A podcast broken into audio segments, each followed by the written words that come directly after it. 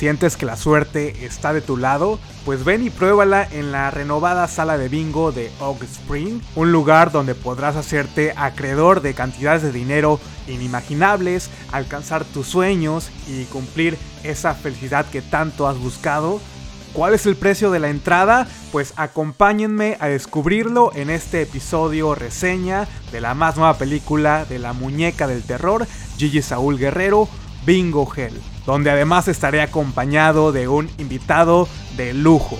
Así que quédense con nosotros mientras discutimos esta nueva producción de Welcome to the Bloomhouse para Amazon Prime. Esto es Planeta Terror Podcast y comenzamos.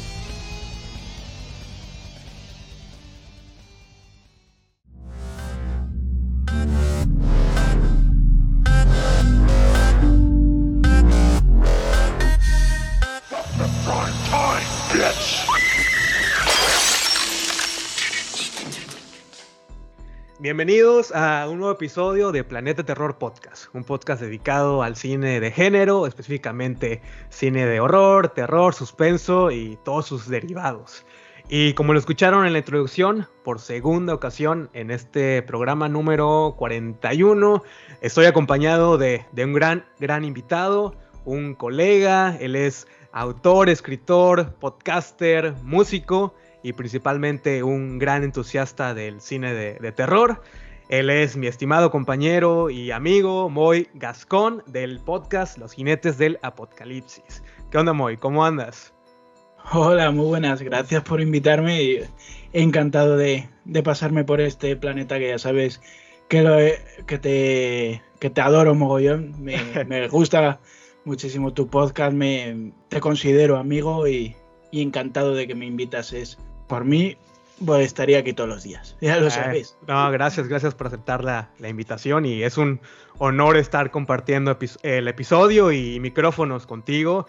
Ya sabes, y te lo he dicho ¿no? anteriormente, que yo escucho a los jinetes religiosamente, siempre tienen muy buenas recomendaciones. Tú y, Ale son como una videoteca andando, se la saben de todas. Luego sacan títulos que eh, que vi hace miles de años que ni siquiera me acordaba y los andan recomendando. Siempre tienen muy buenas opiniones. Soy muy buen fan de, los jinetes. Eso es todo tarea de Alex. Alex es el listo. yo, soy el guapo que digo siempre por saco. No, eh, Alex también quería ver esta hoy, pero está a tope de trabajo y no ha podido venir. O sea que para otra ocasión a ver si nos podemos juntar los tres y, y, pasarlo de puta madre como, como tiene que ser. Sí, ojalá que para el próximo esté presente también Ale. No estuvo, ah. no, puedo estar en este programa, pero bueno, ya habrá la oportunidad de en siguientes episodios que yo estaré muy contento de tenerlos de vuelta. Y sí, ya llevamos, que será, varios meses intentando hacer una colaboración y apenas se, se dio ahora con esta película, con Bingo Hell, como lo pudieron escuchar en la introducción.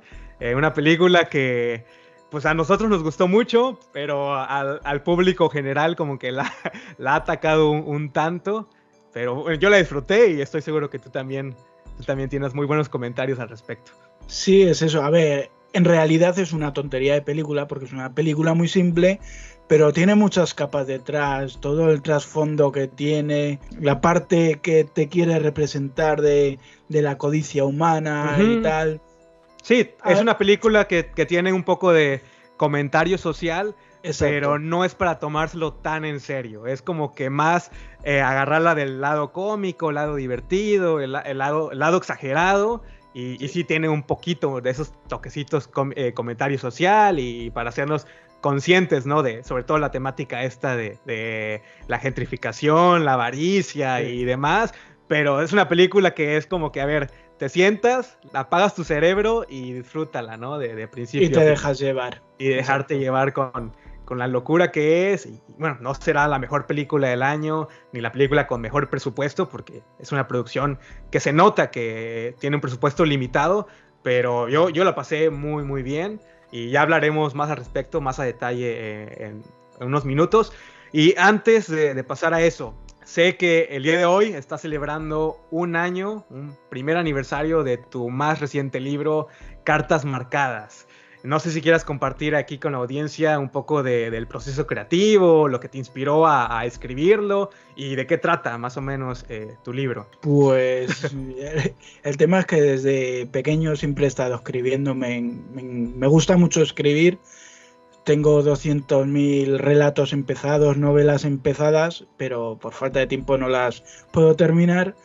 Y esta, eh, pues hace años escribí, por ejemplo, uno de los relatos que salen en ese libro, pues lo escribí a unos 10, 12 años. Digo que al final lo recuperé, lo arreglé y lo metí en esta antología, que son tres, tres relatos. Eh, a ver, por decirlo así, marcados por la muerte, los tres tienen en común eso, que son una parte distinta de ver la muerte. En la primera historia tenemos un niño que sus padres tienen un accidente de tráfico y se tiene que enfrentar a, salir adelante eh, en la casa con, unos vecinos y descubre que de las viejas leyendas que se cuentan, pues la gran mayoría de las veces tienen algo de realidad. La segunda historia, la que digo de que ya tiene muchos años y que recuperé, esa es una historia marina, a mí todo lo que tiene relación con el mar me fascina, me encanta uno de mis autores favoritos es William Hodgson, que era el dios de, los relatos marinos.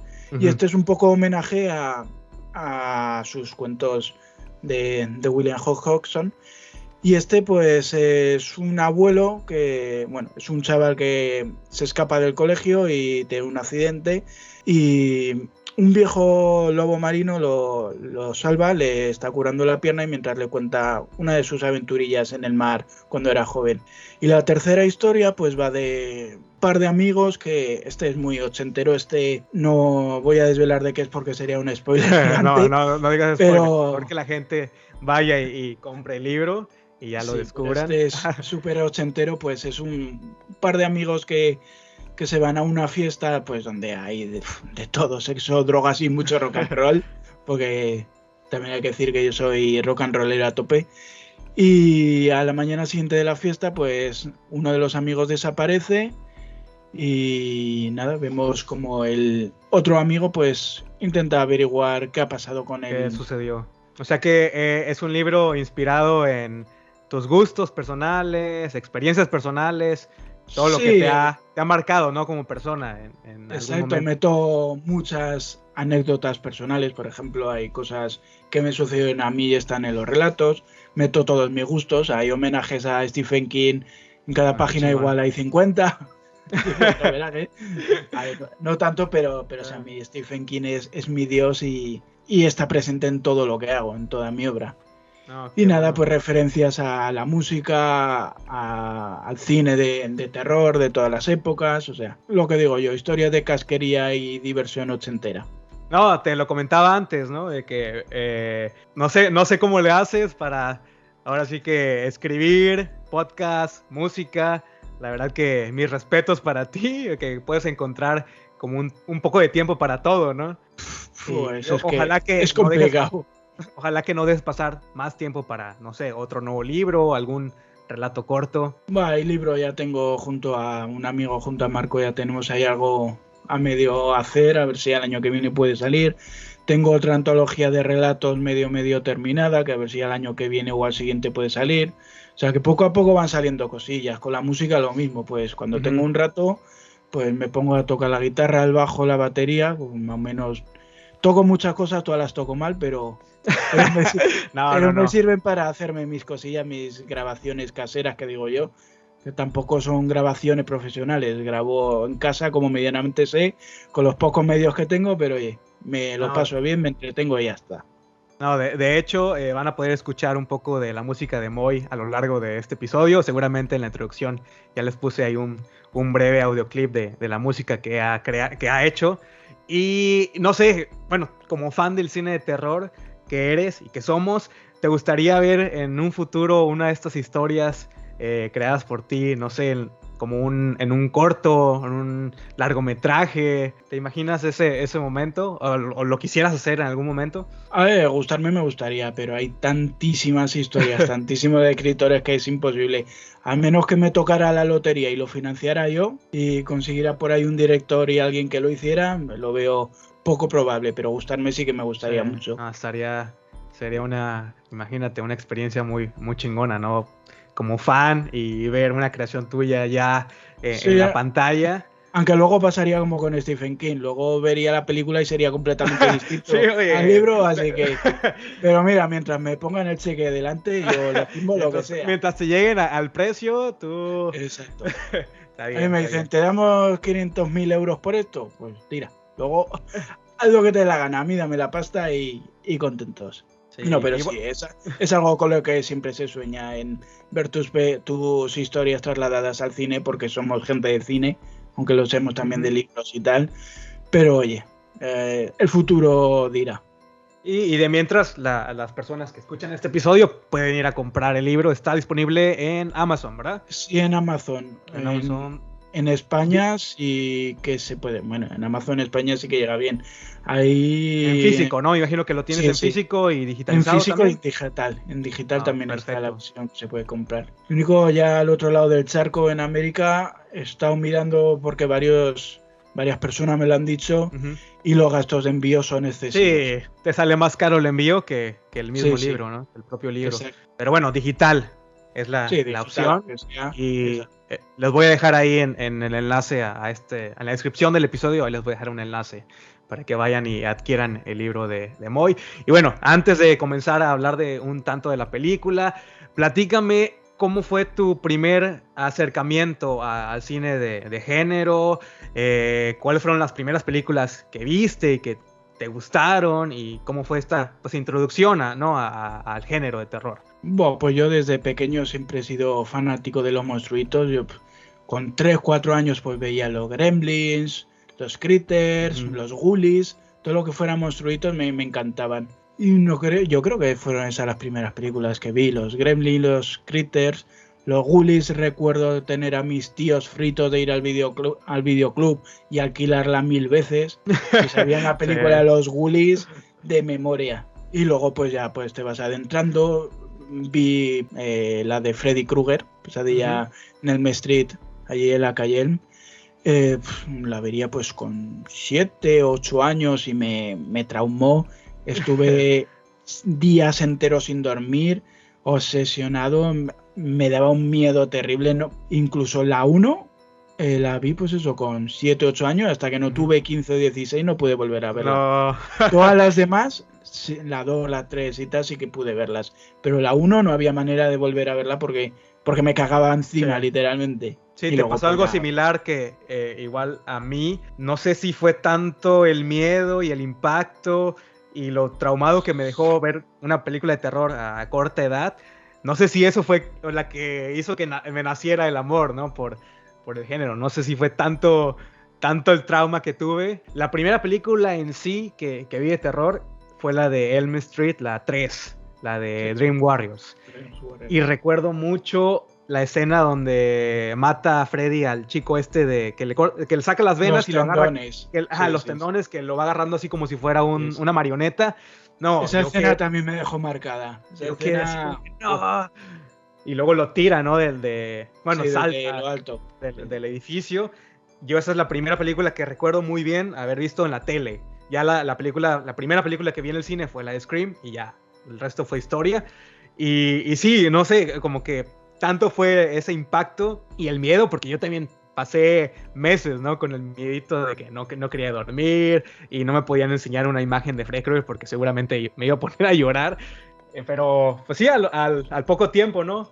Conforme fuimos o fui creciendo, ya le fue encontrando como una pasión y un amor al género. Sí, aquí, por ejemplo, había los sábados, en un canal de aquí de la televisión, había un ciclo que se llamaba eh, Alucine, y te echaban pues todos los sábados después del partido de fútbol, te echaban películas de miedo, pues ahí vi por ejemplo Fantasma, vi también la de House.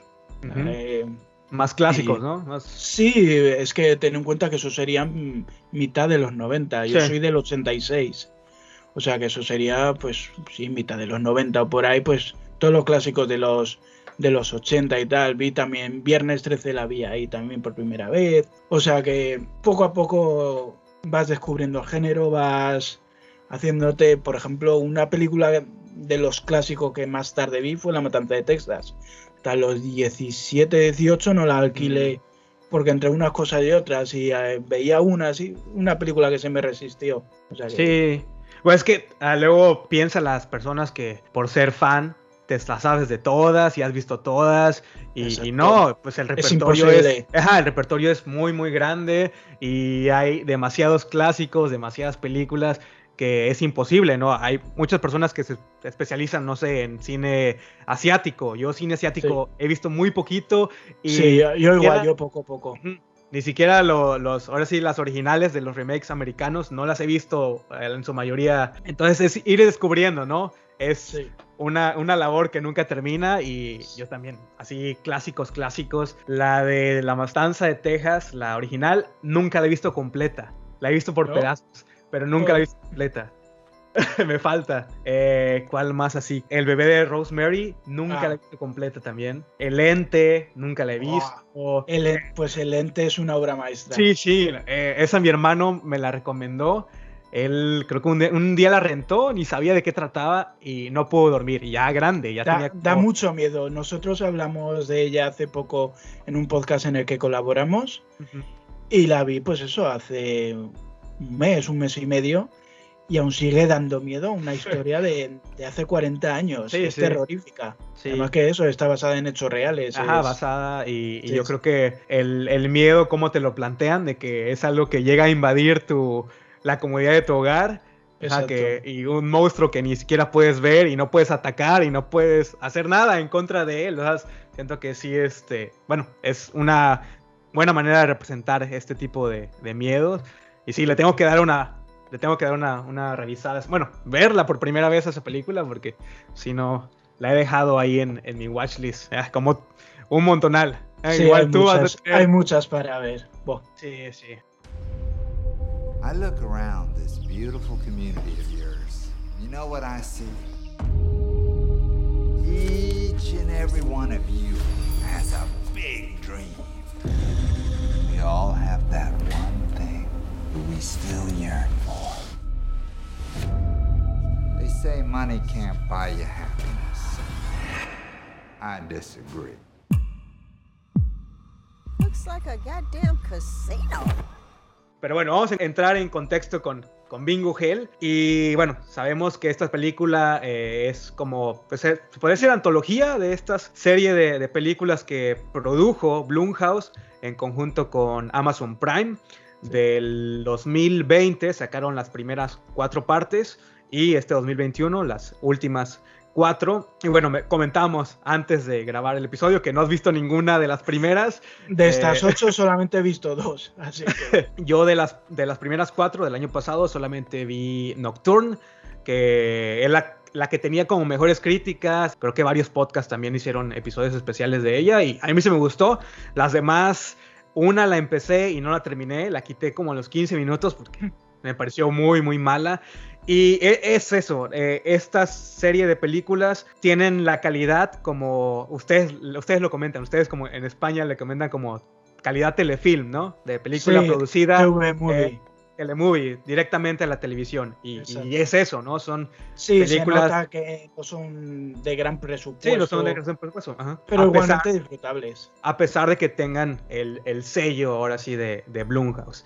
Y en sí, Blumhouse ya es una productora muy consolidada y ya, no sé, a lo mejor a los últimos 20 años ha creado un imperio, ¿no? Es imposible negarlo.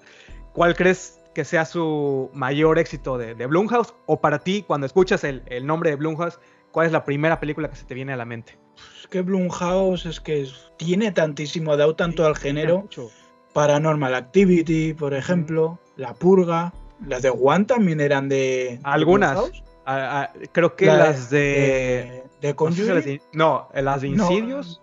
Creo que Insidious. Es que ha dado tantísimo al género que Sinister, por ejemplo, también. Sinister, la 1, la 2, la de la Ouija, Ouija, la de la Purga, la de Oculus, que está muy de moda el Flanagan.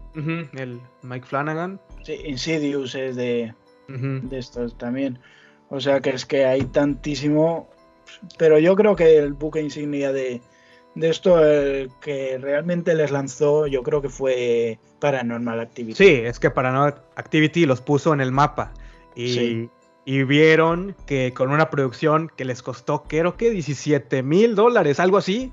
Va, nada, un- una, ah, un- un- una migaja de pan. E hicieron millones, ¿no? Millones de Sí, dólares. es- fue repetir el, El éxito de la bruja. Blair. De. Blair. Y no sé, hay un rumor, no, yo no sé si sea cierto, que Jason Bloom tuvo la oportunidad de producir La Bruja de, la bruja de Blair en el 97, 98 y que Yo lo no pasó. Yo lo escuché, no sé si fue en algún video de YouTube o esto, y escuché ese rumor que, que Jason Bloom tuvo la oportunidad y la pasó. Dijo, no, esta es una porquería, jamás va a hacer dinero, voy a hacer dinero con esto. Y pues imagínate qué arrepentida, ¿no? De, de ver el exitazo a nivel mundial, a nivel taquilla que fue La Bruja de Blair. Y pues ahora sí que a nivel también de cultura popular es imposible, ¿no? Que Exacto. alguien no conozca eh, el impacto que tuvo esa película.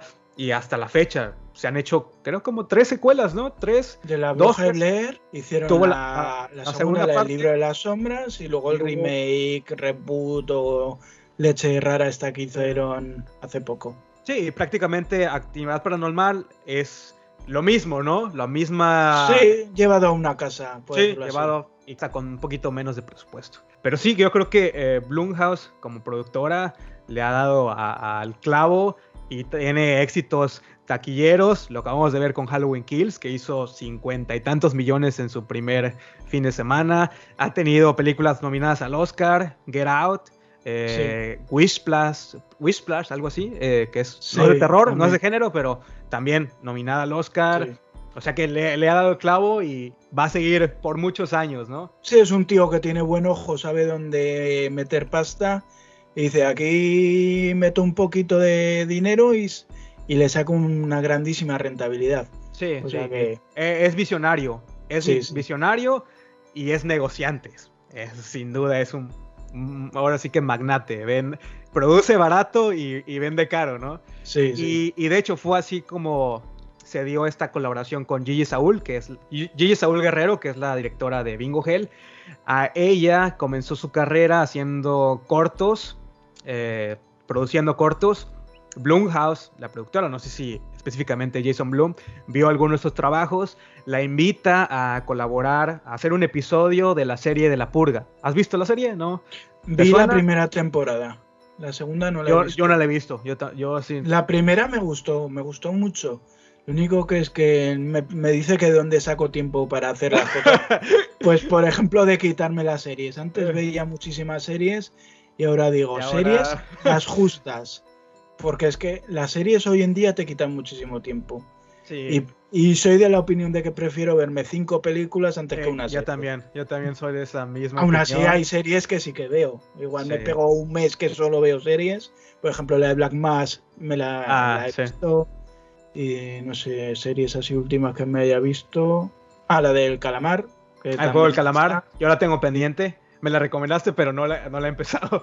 Ahí la tengo ahí está pendiente. Le di prioridad, bueno, me imagino que ya no había escuchado ahí en mis episodios.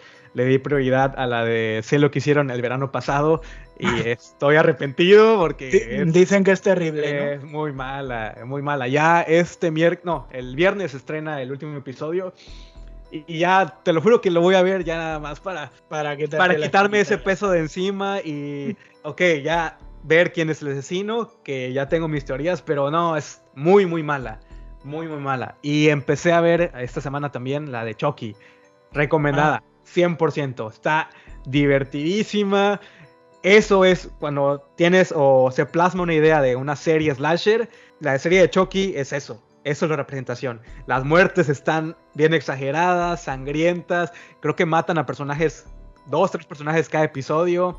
Eh, pues Chucky es ícono, ¿no? La Sí. pura voz de este, el Brad Dourif, la puedes estar escuchando y escuchando y escuchando y nunca te aburres de, de él. Sí. Muy buena, muy buena valor producción. Eh, la historia está 2-2, si te, te llega a enganchar. Ahorita en el episodio 5 ya va a salir Tiffany. Sale Tiffany y regresa mm, la, la hija de Brad Dourif, que no recuerdo cómo se llama el nombre Fiona. de ella. Fiona. Fiona Dourif. Pero en la, en la serie, ¿cuál es el nombre que tiene? Ah, buah, no sé, que la serie no la he visto. No, en, la- en las películas. Ya es que sale Ah, Mika. Sí, Mika se Eh, llama. sí, sí, Mika, sí, algo verdad. así. Pero Sí, sí, sí. ve- vela. Si tienes oportunidad. sí, la, la quiero ver. Esa y la de Chapel Wait de Stephen King también la tengo pendiente. ¿Esa de qué eh, es de Netflix? como- o- Mm, No está, aquí en España está en HBO Max.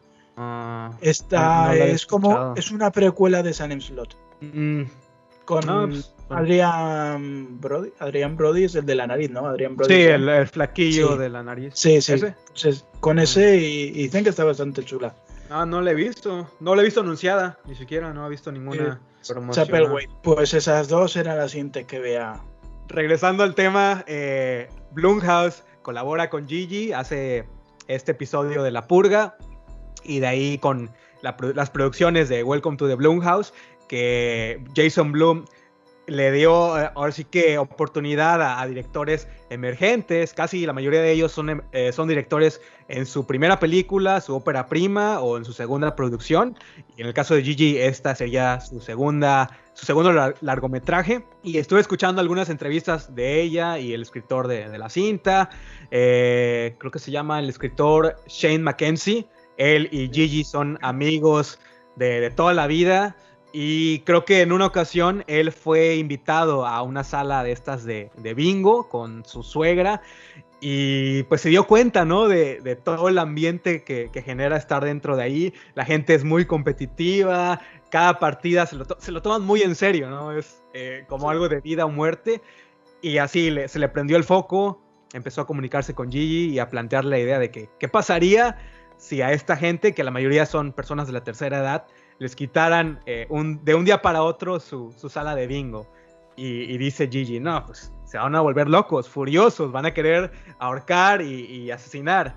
Y ahí, de ahí salió la idea, ¿no? De, de- de Bingo Hell. Para nosotros en México, eh, el, el juego de la lotería, no sé si has escuchado hablar de la lotería, que es similar al bingo, únicamente que es con, es con cartas como muy tradicionales, representan así este, objetos, vestimentas, eh, infinidad de cosas que son muy representativas de, de la cultura mexicana y es un juego de años, muy familiar y que también cuando tienes la oportunidad de, de hacerlo en alguna fiesta, en alguna reunión, es una competencia, ¿no? Es, siempre quieres, y como se apuesta dinero, pues sí, la gente se lo toma muy, muy en serio y de aquí sale la idea, ¿no? De, mezclar estas, el bingo para los americanos, que también me imagino que es un juego pues muy importante para ellos y he visto, ¿no? Que tienen eh, casi como cada ciudad tiene estas salas de bingo para las personas que, que quieran asistir y nosotros en nuestro caso en México pues no hay un lugar en específico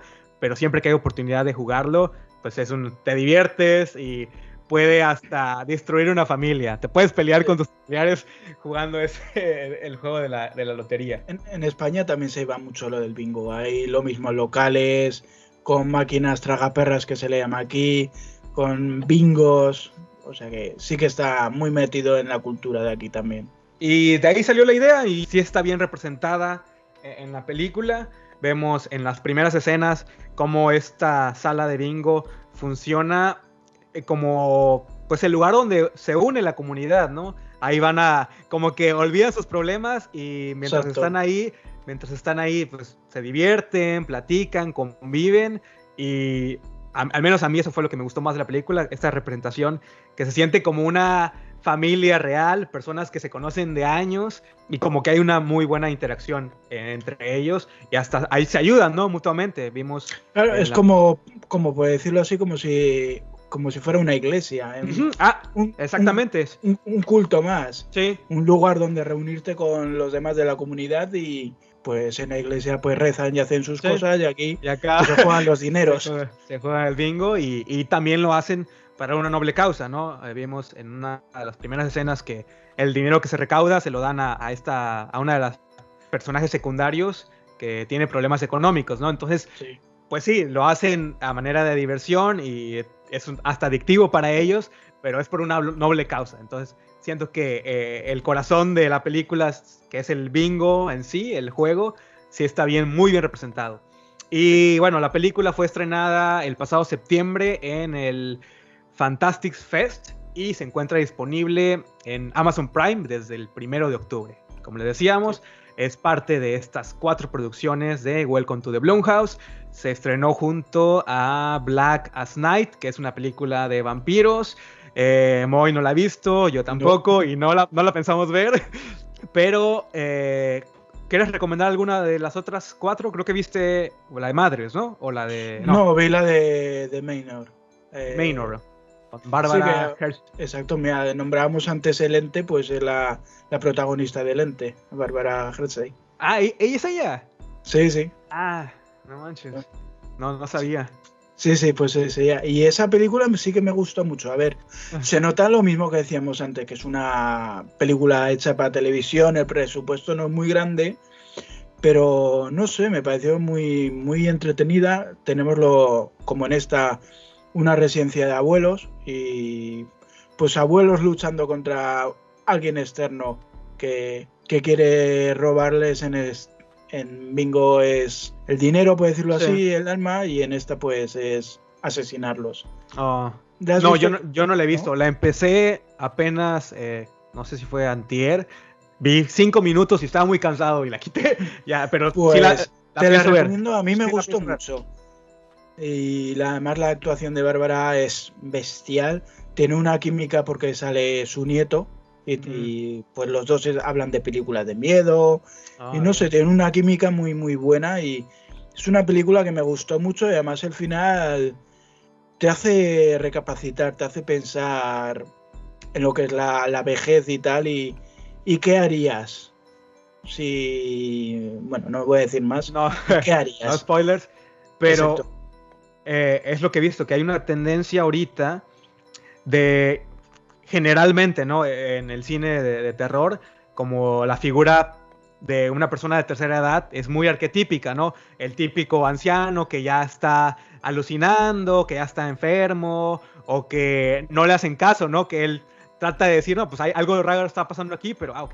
como ya es viejito, ya nadie lo pela.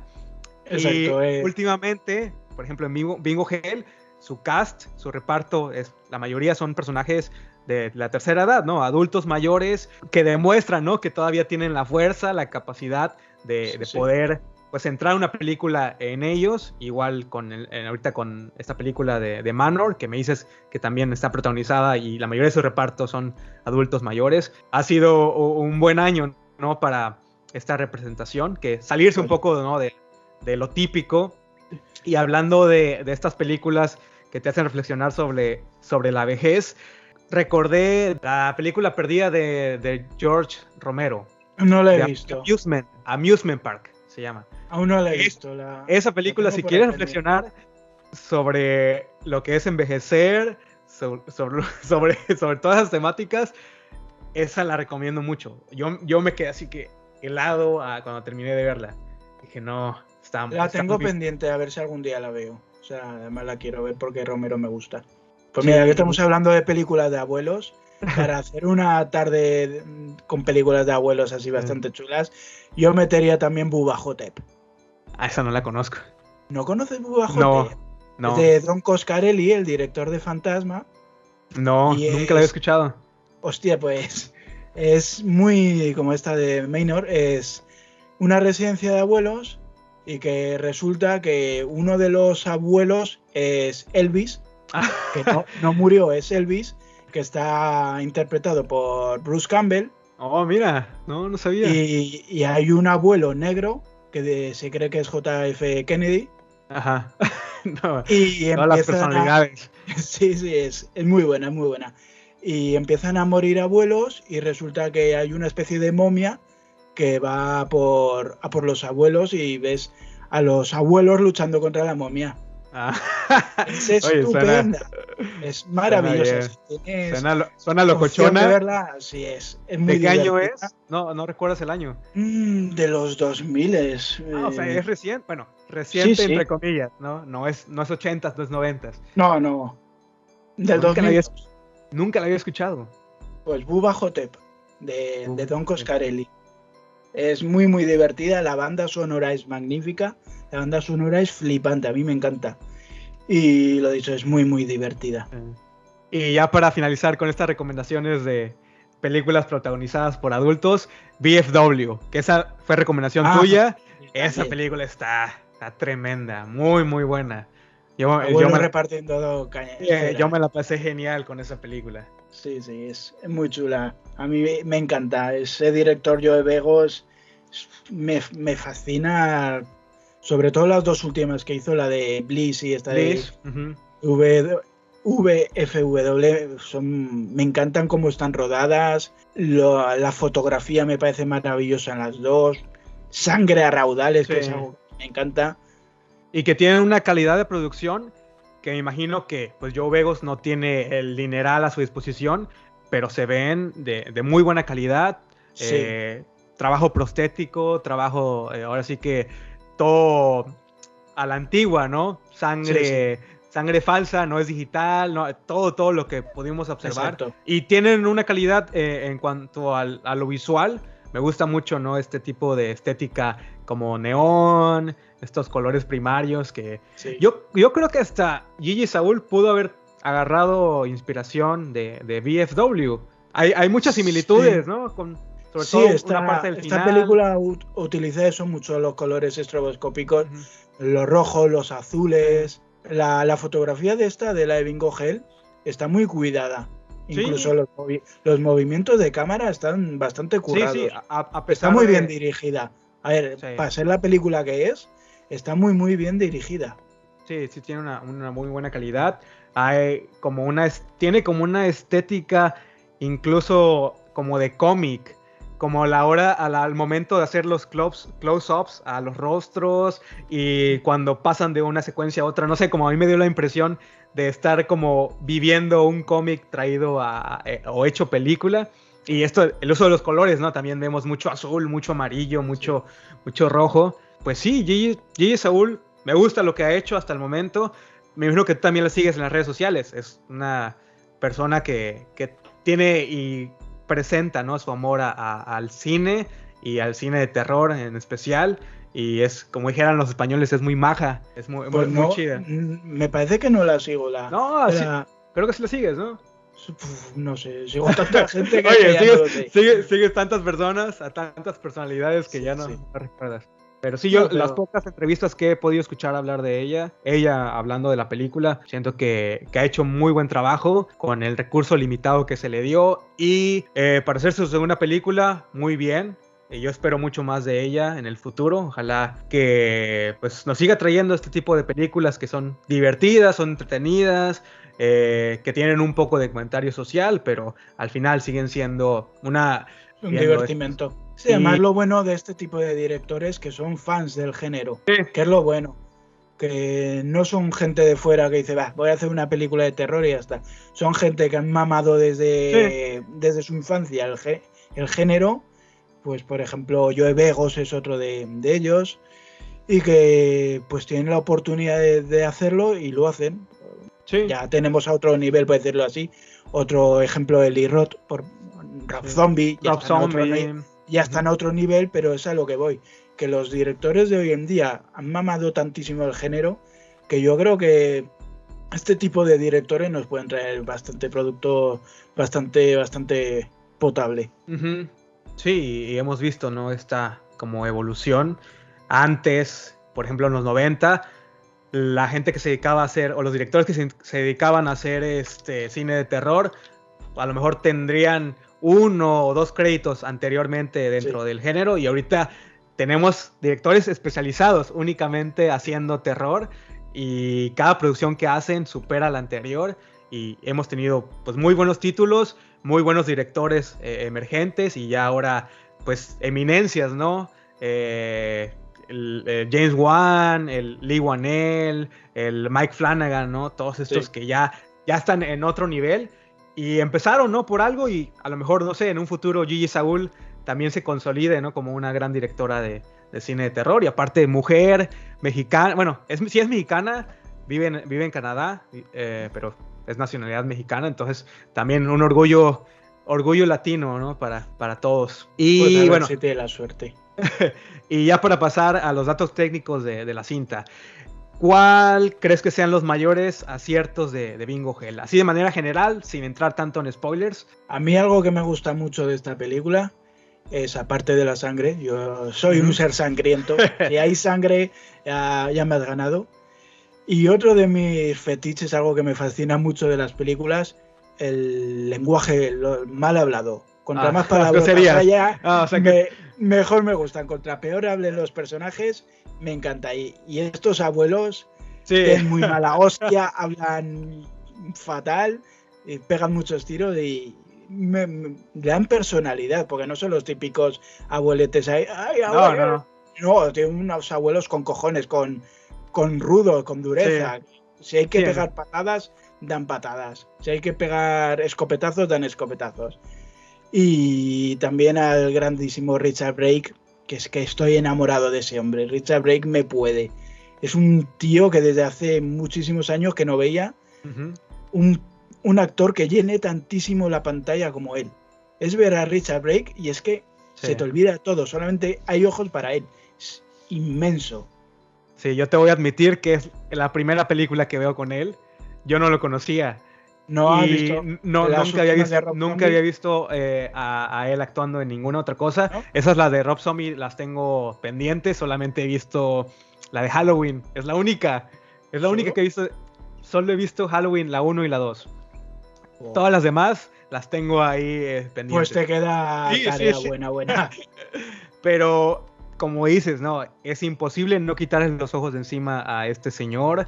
Tiene una presencia, es imponente y como villano, yo sé que pues es imposible compararlo, no sé, con, con Robert Englund o no sé, como con Michael Pues Myers. yo sé que pero- lo veo en cuanto a personalidad. Sí, sí, es su sí que lo personalidad. veo que tiene que tiene ese, ese plante, ese Mm. saber estar y decir, joder, este tío tiene una pinta de cabrón. Por ejemplo, Tony Todd también tiene mucho. Sí, Tony. Todd, Aunque-.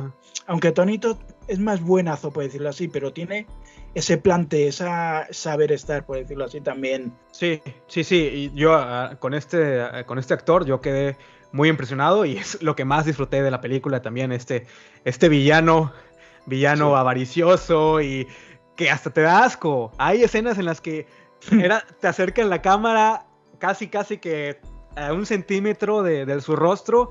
Es que tiene Y- una sonrisa muy. Eh, sí, la muy sonrisa. No, la verdad que mis respetos, ¿no? Para este actor y, y tengo que empezar a ver más de él. Y yo también la recomendaría mucho por, por ver la actuación de, de Richard Brake, por el gore que no es tanto, pero las escenas que tiene están, Sí, están bien construidas, exacto. están bien construidas y por el hecho de lo que venimos hablando, ¿no? Personajes adultos que no son clichés, que no son arquetípicos, que se salen de, de ese estereotipo y que nos dan personajes pues luchones, una protagonista que a lo mejor está un poquito como en un solo tono durante toda la película, pero bueno, a mí Adriana Barraza me gusta mucho desde hace años que la he visto, pues es actriz mexicana de telenovelas. Yo que no la conocía de No- nada. no la pero me conozco. gusta- pero me gusta mucho el personaje. Eh. Realmente todos los abuelos lo hacen muy bien. Sí, Todos los personajes están muy bien construidos. Y escuchando unas entrevistas, eh, la misma Adriana eh, a- afirmaba que pues ella tiene años que ya no se dedica al cine, ¿no? Ya no actúa, pero muy poco, ya se dedica más a la producción y que Gigi y la dinámica que tiene ella en el set era tan, tan buena que la motivó a hacer esta película y que disfrutó el proceso de, de crear la cinta y yo creo que sí se puede, se traslada, ¿no? De, de la pantalla. Al menos a mí el personaje de Lupita me gustó mucho. La mayoría de los personajes de los estos adultos, el grupito de adultos me, me gustaron. Unos tienen más desarrollo que otros, pero Lupita y Dolores, oye, esa amistad que se siente bien real, se siente muy Sí, real. además eso, eh, insultándose, pero Ajá, realmente sí. se ve que se quieren, aunque se, aunque se estén matando con la mirada, pero sí. realmente se ve que son compañeras y no sé, está, está muy bien, las relaciones están bien trabajadas. O por ejemplo, los dos, los dos, Los dos amigos, ¿no? El, el- Sí, el el- mecánico y el otro, sí, ya no me sí. acuerdo los nombres de los. no sé, de los no personajes. Sí, Eh, también están bastante bien llevados. Sí. ¿Y la recomendarías? Sí, ¿no? Sí, a ver, es una película que lo que yo recomiendo todo. Lo único lo que digo siempre, hay que saber qué vas a ver. Porque sí, por, poner un ejemplo, si una persona que solamente le gusta el cine comercial de, por poner un ejemplo, de James Wan o cosas así, le pones este tipo de películas, te va a decir, esto es una porquería. Sí. En cambio, alguien que ya está más trabajado, que ya tiene la mente un poco más abierta, yo creo que es una película, a ver, no es una maravilla, pero No, se, no. Deja, se deja ver. Te, te la pones por la tarde y te entretiene y ya está. Luego le das un par de días, un par de vueltas en la cabeza y ya está, pero yo sí que la recomendaría. Yo recomiendo todas las películas. la más mala que haya, la recomiendo porque todas las películas tiene, aunque sea una escena, aunque sea un diálogo, aunque sea una toma, todas las películas tienen algo. Sí, tienen algo que disfrutar y en gusto se, se rompen géneros, ¿no? Yo, yo soy fan, mega fan de las películas del Sci-Fi Channel. Yo crecí viendo este tipo de películas y pues a mí Bingo Hell, que tiene más o menos esa misma calidad, un poco superior, pues la voy a disfrutar también eh, a- al 100, al 100%. Y si estás predispuesto a pasarla bien, entretenir, a entretenerte, divertirte, una trama que no hay que pensarle mucho, no es como este cine elevado, ¿no? Que hay que analizar y hay que eh, ir viendo a detalle, ¿no? Lo que está sucediendo, no, es de que te sientas a disfrutarla de, de principio a fin. Lo que decimos, que sí, no tiene mucha historia, pero aún tiene su parte Sí. detrás sobre la codicia, sobre eh, lo que harías por dinero, a cuánto, a cuánto te venderías. A mí me recordó muchísimo esta película a, a la tienda de Stephen King. Le veo muchísimos paralelismos. Llega un tipo a un pueblo, eh, este no sé si Spring, no sé si es pueblo barrio, llega un tipo eh, a cambio de algo que deseas mucho, te, te lo da, pero a cambio de algo, no te dice el qué. Y realmente le veo muchísimo paralelismo con la tienda de Stephen King. Sí, o por ejemplo estas, estas leyendas, ¿no? Como la mano del Monkey Pawn, que Sí. es también, o más o menos ese estilo, ¿no? Obtienes algo a cambio, pero a consecuencia de qué, ¿no? Algo que hemos visto antes, no, no es una trama novedosa y, y 100% fresca, y lo hemos visto anteriormente, pero yo creo que lo que se pudo, lo que se hizo con la película está, está bien hecho. Welcome to the game. Are you feeling? Ese hombre es Snake. Bingo! I got bingo! I'm gonna be a winner. Are you feeling? We are all that's left. We have to do something. What's the plan, Granny? Should I grab my shotgun? Y vamos a pasar a los datos técnicos de la película. Les comparto la sinopsis. En el barrio de Oak Springs vive un grupo fuerte y obstinado de amigos de la tercera edad. Su líder, Lupita, los mantiene unidos como comunidad, como familia. Eh, con la latente gentrificación de, este barrio, eh, su amada sala de bingo, punto de reunión y entretenimiento de, de- de esta comunidad, es vendida a, a una fuerza mucho más poderosa que el dinero mismo. La película se encuentra dirigida por Gigi Saúl Guerrero, que es mayormente conocida por el corto. eh, tiene un corto en la película México Bárbaro, que es una antología del 2014, una compilación de, de cortos que hacen referencia a la cultura mexicana. Mm, Ella, no recuerdo el nombre del corto, creo que es Matador, si mal no recuerdo. Y en el 2019 hizo la película Culture Shock. Eh, la cinta está escrita por Gigi Saúl Guerrero también y el escritor Shane Mackenzie. Ellos son colaboradores de, años, muy buenos amigos. Han trabajado eh, en conjunto en El Gigante, el corto El Gigante del 2014, en eh, el ABC de la Muerte 2.5, en el segmento M de Matador y en el corto del 2021 Mistress of Bones. El reparto de la cinta eh, se encuentra encabezado por Adriana Barraza, la mexicana leyenda, eh, de la, eh, dándole vida a, Lupita y ella lleva años trabajando en la industria, es mayormente conocida por sus producciones locales en México, ha sido actriz de telenovelas, de cine independiente mexicano y ya dio el gran salto a- a Hollywood en la película Babel del 2008 o 2007, no recuerdo bien el año. Si son amantes del género, segura- seguramente la reconocerán en la película de Sam Raimi. Ah, Se me fue el nombre. Eh, Drag Me Eh, to Hell. Drag Me to Hell, ándale. Gracias, Moy. sí, ahí eh, ella hace el papel de la gitana. No sé si la recuerdas. Es que esa película la vi en el cine y no la he vuelto a ver. Yo la vi hace, a- hace miles de años. Y la recuerdo solamente por la escena del vómito. Así que. Yo me acuerdo muy poco de esa.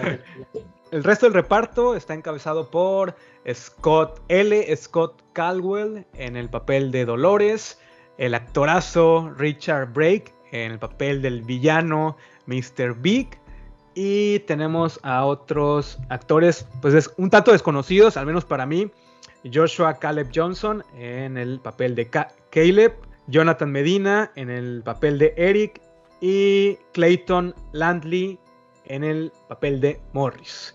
¿Conoces a alguno de estos actores? ¿Los has visto? Bueno, aparte de Pues- Richard Brake, A ver, igual en alguna película de secundarios y tal, pero estuve mirando y tampoco me sonaba gran cosa de lo que habían hecho. Películas que habré visto, pero que pasan desapercibidos y cosas así. Pero Sí. realmente sonarme, sonarme no me sonaba ninguno. sí, al menos de los actores principales de la tercera edad, la mayoría tienen un repertorio enorme.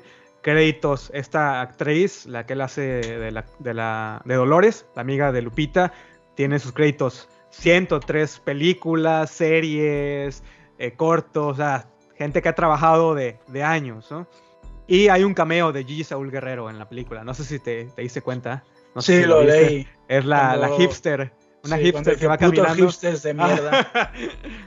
sí. Esa escena ya. es muy graciosa. Y en cuanto al reparto, platícame, tú que lo conoces más a, a Richard Brake y lo has visto en otras cosas. eh, él es conocido por. Salen. ¿Cuál es Rob Zombie? En la de. mm, Sale en la, de en, en la de 31, Ah, que hace 31. de Sickhead. Eh, Sickhead creo que se llamaba. Luego en la nueva de Free from Hell sale también. Sale también en la última que hicieron de Temblores. Ah, en la, la película La- o la serie. En la, la película, la, La película. película. ¿Qué será? ¿La Sí. 6, 7, 8? Ya, ya es, a, esa sí le perdí mucho el. Mira, a mí, por ejemplo, la de Temblores es una saga que me encanta.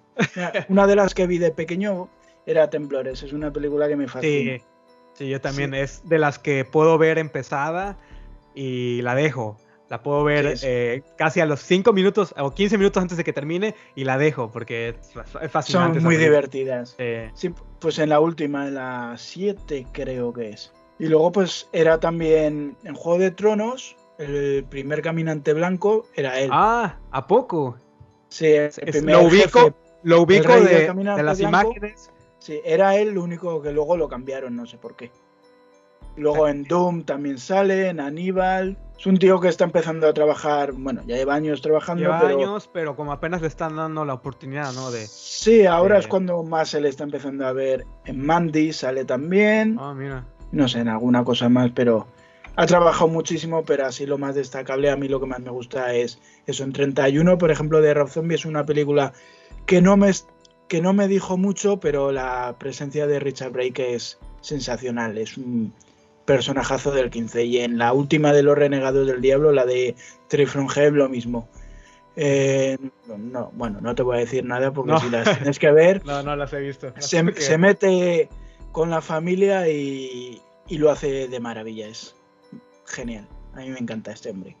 Sí, seguramente lo vamos a tener en, en la mira. Bueno, yo lo voy a tener en la mira sus próximos proyectos, porque aquí en, en Bingo Hell sí es como el highlight de, de la película. Aparte de Adriana Barraza, el como villano es, es impresionante. Y bueno, creo que es momento de que empecemos a hablar ya con más a detalle y ya con spoilers. Si hasta este punto, bueno, que ya hablamos de spoilers, ¿no? O no hemos dicho, no hemos mencionado como tanto a, a detalle. Pero No detalles en concreto, no hemos mencionado por lo típico lo de la sangre, las Sí. palabrotas y tal, pero escenas de spoiler me parece que no. Pero vayan, vayan a, a verla. Está disponible en Amazon Prime. La mayoría de ustedes tiene Amazon Prime en, en su casa. Entonces, eh, solo es cuestión de darle un clic, buscarla y pasar un muy buen rato, una película cortita, dura una hora y media, una hora veintitantos minutos. Una hora y veinte, me parece que dura. Y a pesar de que ya salimos un poco de la temporada de Halloween, eh, nunca es demasiado tarde, ¿no? Para darle play a este tipo de películas. La pueden disfrutar cualquier tarde, cualquier fin de, fin de semana, película dominguera. Sí, un domingo después de comer ahí con la barriga llena, te tumbas en el sofá y, y es ideal. Además, si te duermes ahí 10 minutillos, tampoco te No, pierdes. no hay problema, no, No no te nada. pierdes de mucho. No te pierdes de Exacto. mucho. Pero bueno, entonces vamos ya a, a detalle de la película y vamos a empezar primero con los personajes. Eh, ¿Qué te parecieron este conjunto de, de personajes? Como muy multicultural el asunto. Tenemos a la protagonista que es como de, de mexicana, descendencia mexicana. Sí. Tenemos a, a Dolores, ¿no? A Dolores, eh, a Clarence, que son afroamericanos. Ellos viven en este barrio que ya está dando las últimas. Vemos que pues ya está siendo afectado por la gentrificación. La, Exacto, ahora sí que, están vendiendo todo, ya. quedan cuatro casas. de hecho, son los únicos ¿no? que quedan de, de la comunidad, la, la principal, ¿no? Todo se ha ido renovando y ellos como que todavía están renuentes a, a- a salir de este lugar, como que están muy a gusto y, y también se sabe a lo largo de la película que pues han ayudado mucho a este lugar. Eh, vemos hay unas historias por ahí de, de un, un personaje que no tiene tanta relevancia, pero bueno, sabemos que, que esta a Lupita ayudó y ayudan, se ayudan mutuamente, ¿no? En esta comunidad. Hay, hay un sentido de comunidad a pesar de que sí, ya los están sacando casi que a patadas, ¿no? Sí, exacto, es lo que dicen, por ejemplo, que echaron del barrio a las bandas malas. De- Sí, sí, un barrio que- drogas y tal, o sea, que podía ser un barrio chungo, pero que los mismos que viven allí son los que se dedican a que siga proteger. pros- exacto, Sí, prosperando ya no tanto, pero por lo menos que se pueda vivir más o menos con dignidad, aunque estén todos los bancos y todos detrás para echarlos y, y comprar todos los, todos los pisos para derruirlos. Es algo que vimos, por ejemplo, también en la nueva de Candyman. Ajá, sí, algo muy similar a lo que Exacto. estuvimos viendo en Candyman, también esta gentrificación, esta modernización de, de un barrio al que, el- al que le ven futuro, pero no con su población. O sea, el Exacto, hay que echar, hay hay que que echar- echar a los pobres para meter a los, eh, a los snobs y a los hipsters. Sí, y eso lo vemos en los primeros minutos, ¿no? Cuando Lupita se empieza a quejar de, ah, pinches hipsters. Sí, sí. Y ahí vemos el, el cameo de, de Gigi Saúl y sigue muy, muy entretenido y también el comentario, ¿no? De, de- de por medio. Y pues tenemos a este grupo, ¿no? De, de amigos de toda la vida, Lupita, Dolores, Morris, y se sienten reales, se sienten personajes reales. Todos ellos son inspirados en personas eh, familiares de Gigi Saúl, del escritor. O sea que yo, yo sí puedo sentir, ¿no? Que sus conversaciones son de personas comunes y corrientes. No hay como esta exageración de, en cuanto a los diálogos. Son conversaciones pues, bastante normales, ¿no? Exacto, forma- es que por, por decirlo así, la- los diálogos y los personajes no son los típicos de película yankee. Se nota mucho de Se que nota- hay en México y tal, Sí, es otro tipo de personajes. Porque, por ejemplo, de la que hemos hablado antes de, de la mansión de The Manor, ahí sí que los personajes son más yankees, son más americanos, más, más típicos. Esta se nota que otro, otro tipo de, de personalidad. Sí. Y cada uno de ellos tiene una personalidad distinta, ¿no? Eh, Sí. No es como en un. Bueno, tenemos a Lupita, que es la protagonista, una señora fuerte, independiente, un poco como enojada con la vida, pero eh, cabrona, ¿no? Yo, yo diría, Sí. ese sentido. Pero eso es lo que le ha ayudado, ¿no? A sobresalir, a sobrellevar todo lo que ha pasado a su alrededor. Y también el personaje de Dolores, que es su, su mejor amiga. A mí la dinámica de ellas dos me encantó. Yo quedé encantado con, con la amistad tan real que hay entre ambos Sí, sí. personajes. De ahí tenemos a, a los amigos, ¿no? A Morris, a Clarence, que pues sí son un, tanto secundarios, pero lo poco que están en pantalla te diviertes con ellos, ¿no? Sí, lo hacen bastante bien. Yolanda, la, la, chica, la señora esta que, que tiene su Sí. peluquería, o sea, todos tienen, le aportan un poco de comedia, un poco de realismo. Sí, sí. Luego está el tema, lo que decimos, la, el nieto de Dolores, Sí. con la, ma- con la Con madre. sí, con la madre y ya, Sí. eso sí, como que sí le, le quita un poco el tono cómico, es lo con, ah, para mí Sí, es lo le- que sí es lo, lo más este, duro, ¿no? De, de ver, eh, pero cuando vemos la muerte, una de las muertes ahí con,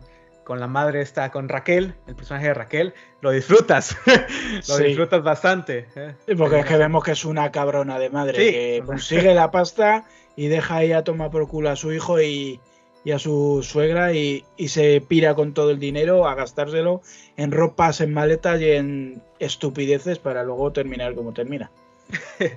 Y vemos en las primeras escenas cómo funciona el bingo. eh, ellos están a cargo, ¿no? Llegan a, pues ni siquiera, ni siquiera tienen el, el lugar, pero tienen que instalar todo. Pasan un muy buen rato ahí, eh, pues la tarde con, en conjunto, como comunidad. Y empezamos a ver, ¿no? Que hay como un ser extraño vagando por, por la colonia, por el barrio. eh, una presencia como media macabra.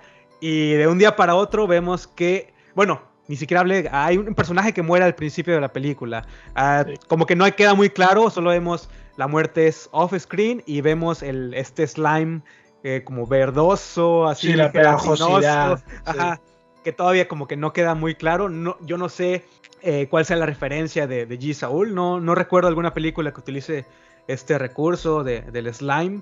No sé, me recuerda lo único a, a The Blob. Sería lo, Sí, lo The único que se me viene a la, a La la- a la de- mente. De Staff, por ejemplo. De Staff, ¿esa la has visto? No. De No, Staff. no, no la conozco. eh, es como una especie de yogur que te lo comes y, y se te mete por dentro y te, y, te devora desde dentro. Ah, no, Staff no. es un, otro clásico de los 80. Y eh, muere esta persona, ese primer personaje, en la escena inicial, que era el- la persona a cargo del bingo. Y al los días siguientes nos damos cuenta que alguien ha adquirido la, la sala de, bingo y la ha transformado y ya la ha vuelto como la sensación ¿no? de, de- la, de la colonia. Vemos promocionales por po- todas partes, invitando a, ahora sí que a la nueva población, eh, a los hipsters, a las, a las nuevas este, generaciones, ¿no? A que asistan a esta noche de, de inauguración. Y aquí es donde siento que el presupuesto juega en su contra. Porque la construcción de la sala de bingo, ya de la renovada sala de bingo, siento Sí, se que ve sí muy se ve un- pobre. sí, le- ahí sí les falló. Ahí se que- nota que han puesto cuatro estatuas, cuatro, cuatro chorradillas y ala, Sí. eh, el bingo hecho. Sí que Tenemos se el- la tenemos falta de pasta. Tenemos esta toma al letrero en la parte exterior del bingo. Y sí, yo que ah, me, me decepcionó un poco porque se, se nota, ¿no? Que no hay presupuesto. Sí se ve muy, muy, muy pobre. Y, y lo mismo pasa con la con esta renovación de- del bingo por dentro. Les hizo falta un poco más de presupuesto. A lo mejor con un presupuesto mayor y este contraste entre el, entre el bingo anterior, la sala así muy austera y ahora pues ya renovado y todo, pudo haber sido un poquito mejor. Creo que esa es una deficiencia de, de la película, pero bueno, se disfruta. Se, perdona. Se, se disfruta y se perdona. Y ya vamos conociendo, ¿no? A este personaje villano, eh, con una sonrisa macabra, eh, avaricioso, que pues él quiere tener al pueblo a sus pies, ¿no? Invita a todo mundo para que asista, ¿no? A esta noche de bingo. Y vemos que les ponen unos sellos que son así como también pegajosos. Sí, eh, es la marca del la, dólar. la la- la marca, la marca del diablo, diría, diría yo. Y, y vemos en esta primera escena cómo funciona el bingo. Nos, tenemos a nuestra primera ganadora, que es Raquel, el personaje de Raquel. Una madre que solamente está interesada por el dinero. eh, no, no le importa a su hijo. Tiene un, un hijo y lo deja a la deriva con, con la abuela, que es Dolores. Y vemos esta primera muerte. ¿Qué te pareció? Esa, esos primeros toques de, de gore en la película.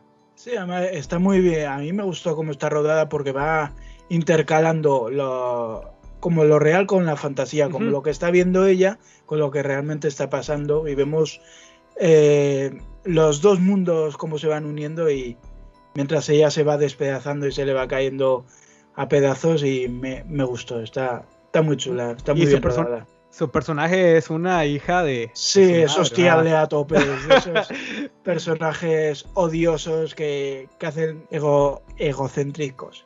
Que Sí. solamente miran por ellos mismos y, y si tienen un hijo, que leen por saco. Yo me piro con el dinero y ahí se queda él.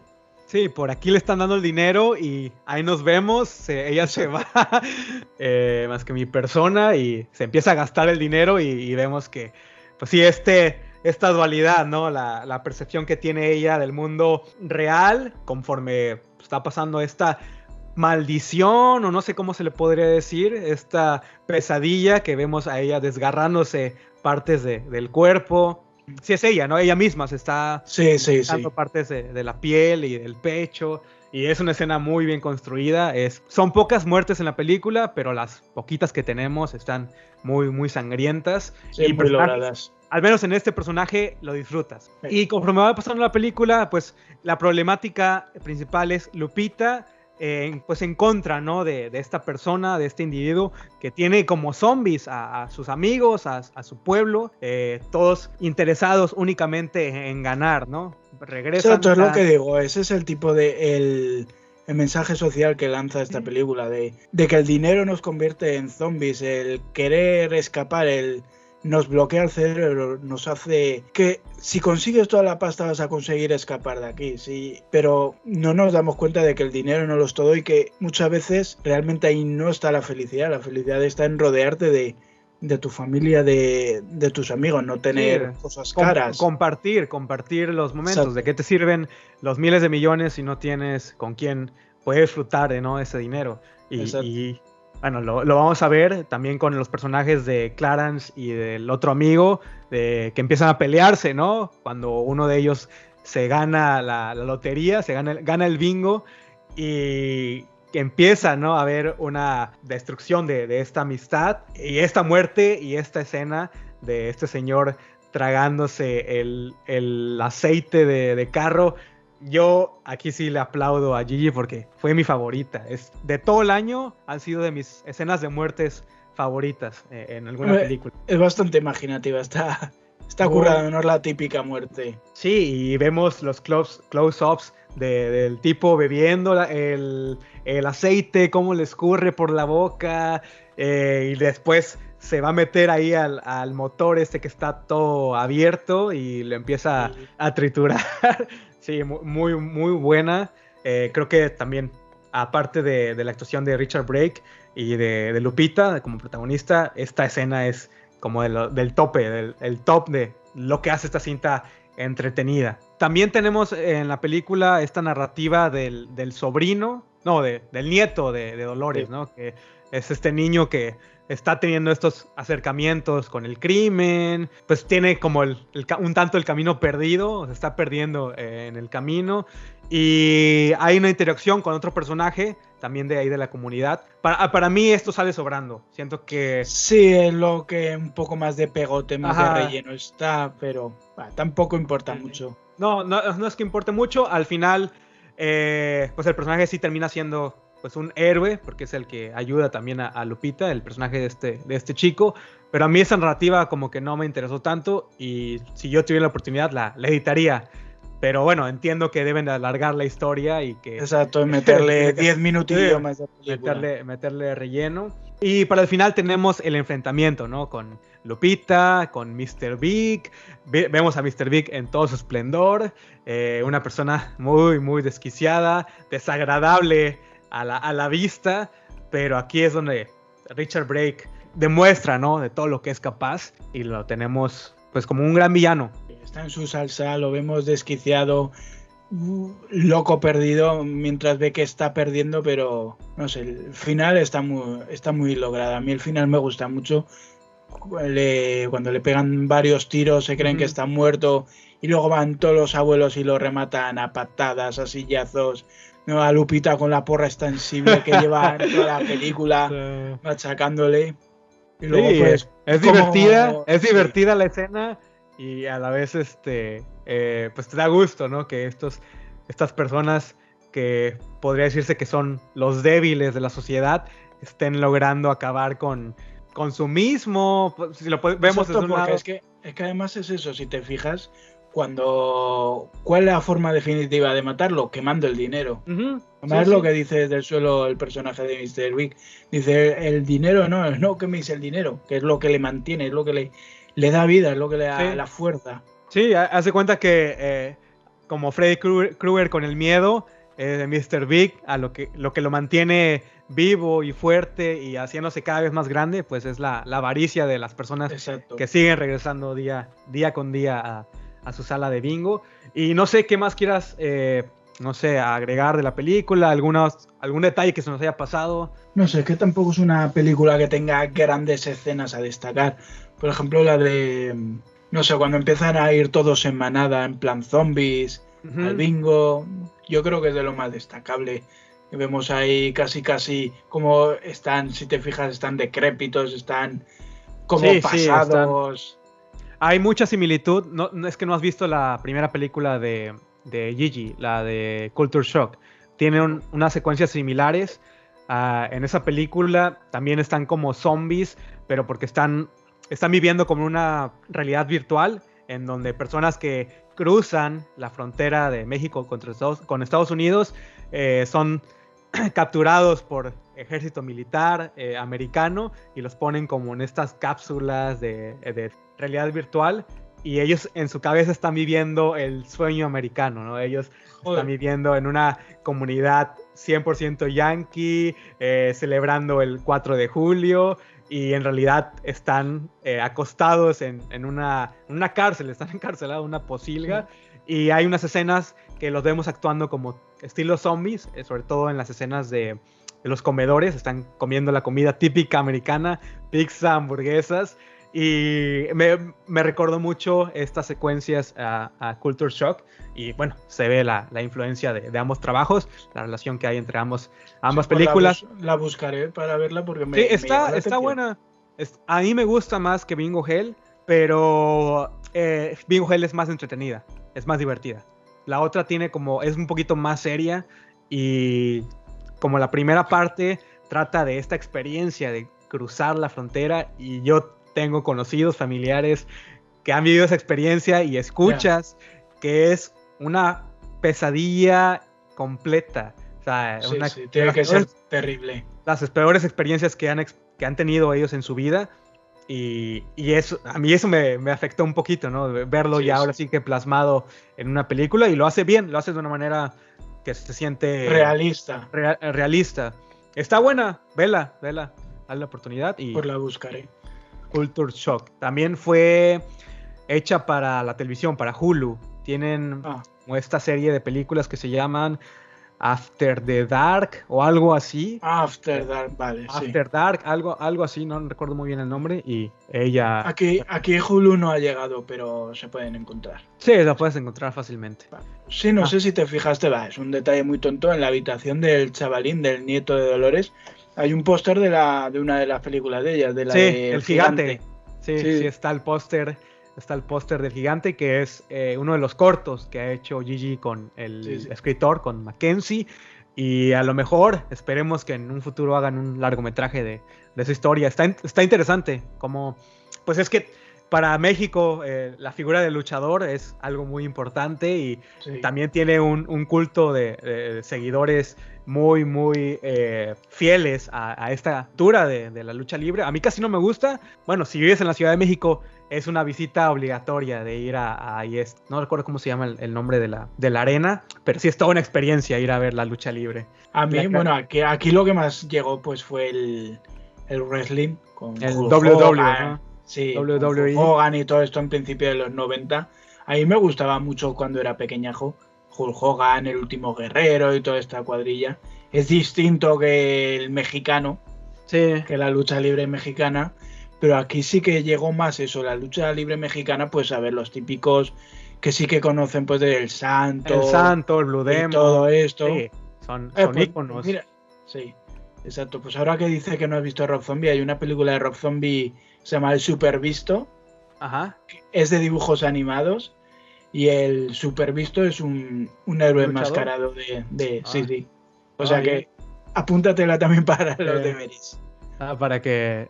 Sí, hay hay influencia, ¿no? De, de este cine porque en México fue muy importante el cine en los 50, 60, 70, el cine de luchadores, eran estrellas, eran íconos, Exacto. y hasta la fecha, ¿no?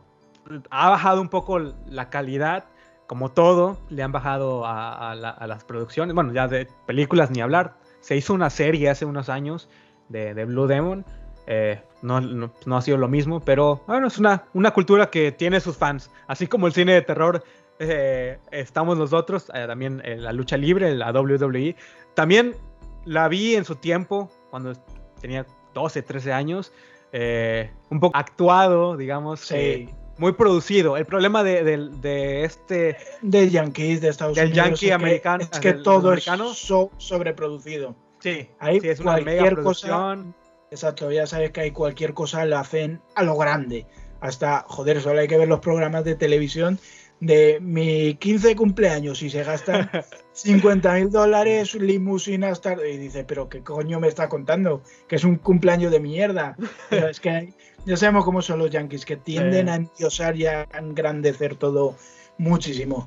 Oye, y también gracias a, a esta, la, pues la importancia de la WWE, hemos tenido villanos del cine de terror, a, a Kane, en Sí. Sino Evil, Sino Sí, Evil, Sino Los Ojos sí, del Mal. hicieron dos. Los, los ojos Ahora del han mal, sacado una con el enterrador en Netflix, que aún no la he visto. uh, Undertaker, ¿es, ¿es el enterrador? sí, el enterrador, sí. Ah, ese, ese tipo, desde que yo lo recuerdo, dije, tiene Ese que hijo hacer un- da miedo. Sí, ese tiene que ser Solamente una película de terror en algún momento de su vida. porque igual, igual Kane, ¿no? Kane lo ves, te hace quedar así con, no, no, no, no, no, ah, no, no te, no te me acerques, ¿no? Sí, Y sí, en, lo- en la película siento que la, lo hace bien. sí, muy o solamente, o eh, joder, Roddy Piper en Están vivos de John Carpenter. ¿Él era luchador? Sí, era Roddy Piper el gaitero. Era un de estos de, pues, de la época de Hulk Hogan y tal. Ah, Roddy Piper era uno de, de los más grandes que había. ah, el gaitero. Pues eh, Están vivos de, de John Carpenter, es el, el protagonista. ah, pues está, pues sí, hemos... Sí. No, no, son los, no son los primeros ni serán los últimos.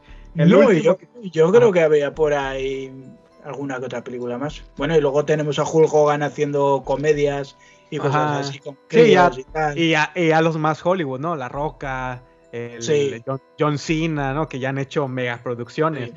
Eh, tratando de acordarme, uno de los luchadores también de estos hizo la de mm, Lepre- Leprechaun, la de Leprechaun, la, Ah, la, la más nueva. La más Ah, nueva. sí, sí, el pequeño. No, no sé sí. cómo se llama, no sé cómo se llama el Sí, el- luchadorcillo. El pequeño, no. Sí, no me acuerdo. O si no, mira, ahora que dices de, de, de luchadores, ¿has visto una saga americana que se llama Fiest? Creo que sí lo ubico. Ubico el póster. Es una chica que está acostada y tiene como una criatura aquí en la, en la cara. Ajá. Sí, pues en la 2, y el, bueno, en la 2 y en la 3 salen unos luchadores mexicanos con enanos. Ah, bien. Es Ah, que están ahí como en la frontera entre México y Estados Unidos y salen también. Ah, Ah, esa saga es maravillosa. A mí esas tres películas me fascinan. Ubico la primera. Creo que La primera, la primera es como abierto hasta el amanecer, pero con criaturas. Eh, Ah. Un bar asediado por unas criaturas. Muy, Sí, muy, sí. muy, muy divertida. Es genial, a mí me encanta. Y la segunda la tercera ya sí que es más locura. Chicas en bikini ultra tatuadas luchando contra las criaturas, moteras macarras. Ah, No sé, es una trilogía muy divertida. Sí, sí, sí, te digo, las ubico de nombre, ubico el póster, pero no sé si vi, ya vi la primera. Esta- Salen, además eh, salen un montón de gente famosa en la primera. eh, sale, y además está producida por Matt Damon y, Mm, y mogollón. casi Eh, mano de, la- de gente, gente famosilla. sí, sí. En la primera de cameo salía Henry Rollins, por ejemplo, Jason Ah. Mewis, que es el de J. Bob el Silencioso. Ujú. Eh, ¿Quién más salía? Eric Dane, que es Anatomía Sí, de Grey también. Salen un montón de gente famosa. Y lo que te digo, en la producción hay gente, gente metida. Pues me parece que hasta Wes Craven estaba metido. Y, o sea, Ben Affleck, Wes Craven, Matt Damon. Ah, bien.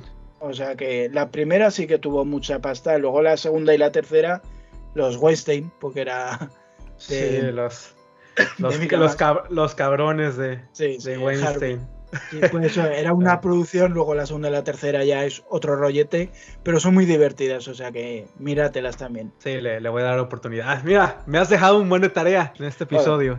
Solamente con todo lo que te To- recomiendo. todo de- Solo con todo, ver. lo de, con todo lo de Rob Zombie que me hace falta, que lo, lo he dejado ahí pendiente y pendiente y pendiente y no, no le he dado oportunidad, pero ya en estos días, te lo prometo, te lo prometo, te lo voy a ver. Y en cuanto a Bingo Hell, ya no hay nada más que decir, no queda más que agregar que, que vayan y que la vean. Sí, que es una película que no tiene grandes pretensiones, pero es muy divertida. No es una obra maestra, pero se deja ver. Cosas peores nos hemos tragado. Así que, así que Claro. recomendable. Entonces, eso ha sido todo por el episodio de esta tarde, mañana o noche, dependiendo la hora que lo estén escuchando. Esto ha sido Bingo Hell de Gigi Saúl Guerrero. Y antes de dar por concluido el episodio, Moy, platícanos dónde te podemos encontrar, tus redes sociales, redes sociales del podcast, todo, todo lo que tengas disponible ahí.